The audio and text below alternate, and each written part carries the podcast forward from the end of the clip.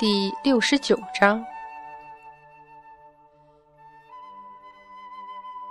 巍巍昆仑，风流云散，苍茫白雪覆盖山林，罕有人迹。远处此起彼伏的低沉兽吼，总是使人心中发冷。这里是凡人从未来过的高崖绝顶，此刻却充满了喧哗的人声。你们，你们就这么走了，留下我老人家一个人待在这里。通天教主的哭嚎声完全被众人无视。嗯，这外面是不是太冷了？太乙真人开始摸袖子找法宝。杨戬师兄，小心，那全是冰，你站不住。果然，脚下一滑，被玉鼎真人一手扶住的杨戬抬头望来，半晌才有些不确定的问：“灵珠子师弟？”哪吒有些尴尬的抓着头发，不知道说什么，或者说不知道怎么解释自己现在不叫灵珠子，又一副小孩子模样的问题。别看了，别看了。要下山就赶紧走。孙悟空窜到一块大石头上，笑问：“杨小胜，你这去哪儿啊？”后退一步，估摸着很想问这是谁，但是没有开口，冷淡的望过来。这猴子于是也只好抓着头到一边去了。韩华，你且回去。不。韩华是所有人当中唯一一个瞪着杨戬，气得全身颤抖不止。他大声道：“玄照是我的徒弟。”太乙真人一把将他拉到旁边，怒道：“玄照他在我们身边，我们看着，不会有什么事儿。他是我徒弟。”坚持着喊，一边不忘朝杨戬瞪过去。谁料清源妙道真君乍一眼见玄奘，又失了下神，喃喃了一句“三昧”，被众人听了去，于是不忍心要让玄奘马上走。加上那小姑娘见了杨戬，比什么都高兴，跑东跑西，就是一时忘了自个儿师傅。韩华这边那个火啊，险些就能融化昆仑之巅的寒风了。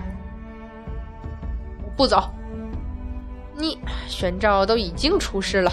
你这师傅还跟着不放做什么？就是出师了，我也还是他师傅。盯着韩华看了半天之后的太乙真人，终于没辙了。好，好，你要跟着也行，半步都不许离开我的视线，听到没？韩华只盯着玄照拉着杨戬衣角的手死瞪。师傅，且松手。弟子自己下山，无事吧，杨小圣？俺老孙没听错吧？你要自己走下去？也不知道杨戬究竟是怎么看孙悟空的，反正即使什么都不记得，似乎仍然对他没什么好感。无视他的问话，抬目远望，轻轻踢了踢赖在他脚边磨蹭的哮天犬，示意他去寻路。于是，某只黑狗嚣张万分、得意洋洋的一路狂叫着冲下山道去了。杨戬轻拂袖，负手跟于其后，不经意的低头望玄奘，目光中总是带着淡淡笑意，似乎在想些什么。韩华哪里肯落后，直接虎视眈眈的就跟了上去。呃，这玉鼎师兄，真叫用走的下昆仑啊？玉鼎真人冷淡的瞄过来一眼，声音同样比昆仑之巅的寒风更冷上三分。不然你想怎样？哈哈，太乙真人不用犯愁啊！俺老孙西行保俺师傅取经时，走的路多了去了，不在乎这一趟半趟的。圣佛，不去天庭那里？嘿，小哪吒！天上一天，地上一年呢，你担个什么心？孙悟空嬉皮笑脸道：“何况你那些师伯师叔，若是真想掀了天庭，这会儿已经掀完了。俺老孙就是去，顶什么用？你可别忘了。”压低声音：“红军老祖也在瑶池呢，天庭就是真想从三十三重天上倒下来，也没那么容易吧？那万一倒下来呢？还是惴惴不安。孙悟空一甩手：“万一倒下来，与俺老孙何干？”哎，杨小胜，你慢点，等俺老孙呢。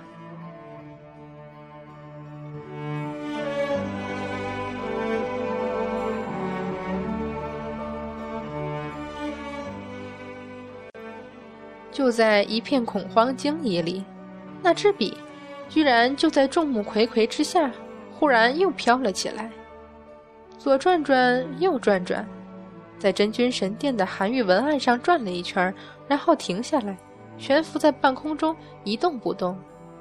如果他是个人，肯定这会儿像是在侧耳听什么，又或者屏声凝气在等什么。他离笔尖很近。给人感觉，只要有什么不对，他立刻就会挂回去，装一支正常的不行的笔。好半晌，真君神殿都是死寂一片。先前也不是没有神仙说话，但是这支笔明显不在乎身边有什么人说话议论，只顾写他自己的。这会儿不禁让所有神仙都好奇起来：他在等的，他在听的。究竟是什么呢？良久，他才小心翼翼的上下浮动了下，左转转，右转转，最后终于确定什么都没有。他很快落到刚才没有来得及写完的文书上，继续奋笔疾书了。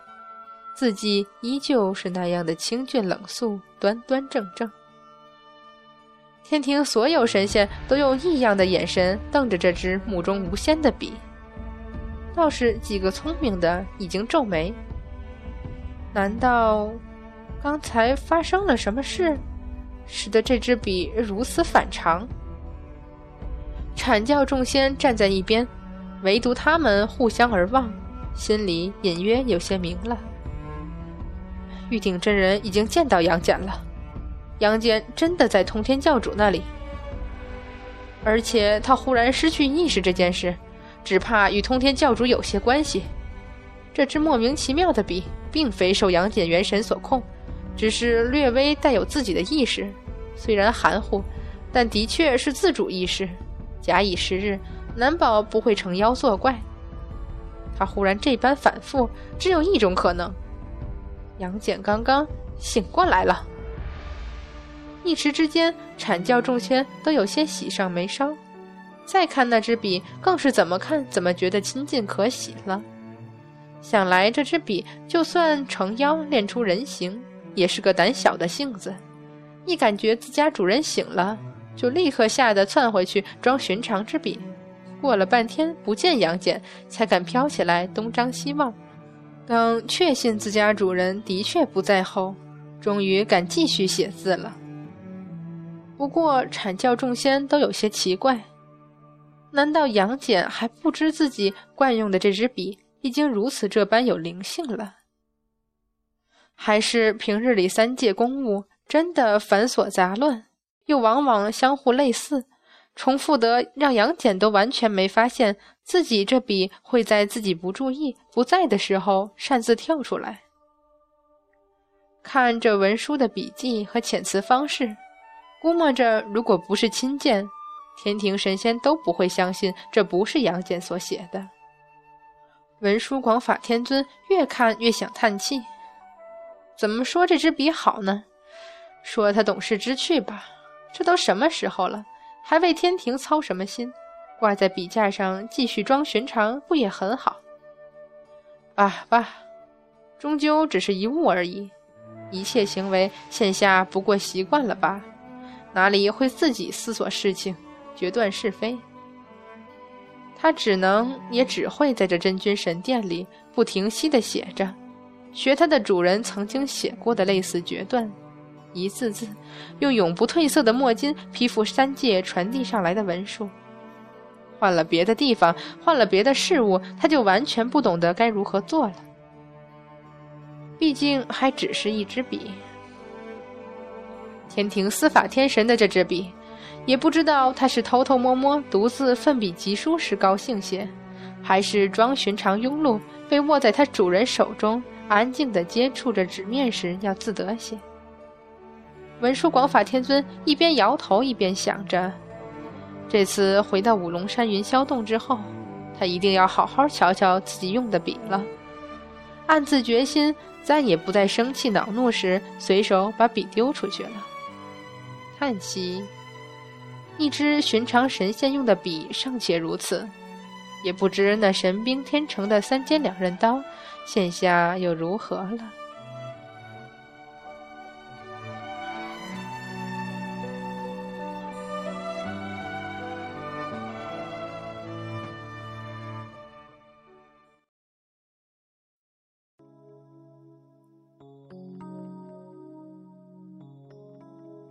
华山三圣母庙，最近一个月来，虽然没有上古异兽肆虐，但是先前死去的人没有被及时掩埋，瘟疫蔓延开来，加上一直都不下雨，旱情日益加剧，华山下的百姓纷纷背井离乡逃难去了。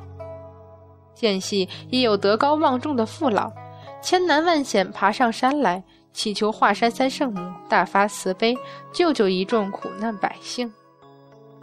可是凡人不知道，现在天上的神仙遇到的麻烦比他们更棘手。就连三圣母也忧心忡忡地待在庙里，看着同样病倒下去的刘彦昌。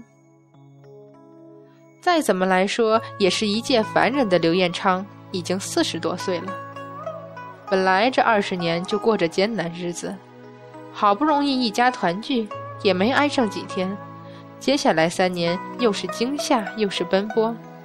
在南海那种仙灵之气的珞珈山上还好，一回华山，挨不过几日就遇到瘟疫，这下彻底倒在床上，高烧不退，整个人都病迷糊了。虽说沉香毁了地府刘家村的生死簿，可是凡人毕竟是凡人。死不了，并不意味着不会生病。既然患起重病来，那也是一样难受痛苦啊。何况三圣母和沉香并不能肯定地府是否已经修复了生死簿。去城镇里找大夫，哪里还有？都逃难去了。华山上虽然多的是药材，可是母子二人半点不懂。司法天神不打算让沉香通医里懂药性。区区五千本书里哪能什么都有？就算有，从来没试过的沉香，光对着药草，哪里开得出药方？知道什么叫主药辅药？药材多少？怎么煎熬？这又不是什么寻常小疾、外伤什么的，法力半点用处都没有。一时之间，堂堂神仙竟是都没了主意。看着刘彦昌脸色越发不好。眼睛深深凹陷下去，神志模糊，终日抑郁。蔡圣母哪里还有心思听外面百姓的祷祝？坐在床边，只是垂泪不语。娘，这样下去不是办法呀！沉香很急，看着父亲奄奄一息，偏偏又想不出办法来，怎能不急？另外，让他更急的就是，这一个月以来，居然没有半点小玉的消息。他一直没有回华山来，敖春一个人在赵府那边，也不知道怎么样了。凡间乱成这个样子，实在由不得他不挂心。那，三圣母哑声道：“要怎么办？”娘觉得孩儿是上天庭求仙药好，还是去南海求菩萨？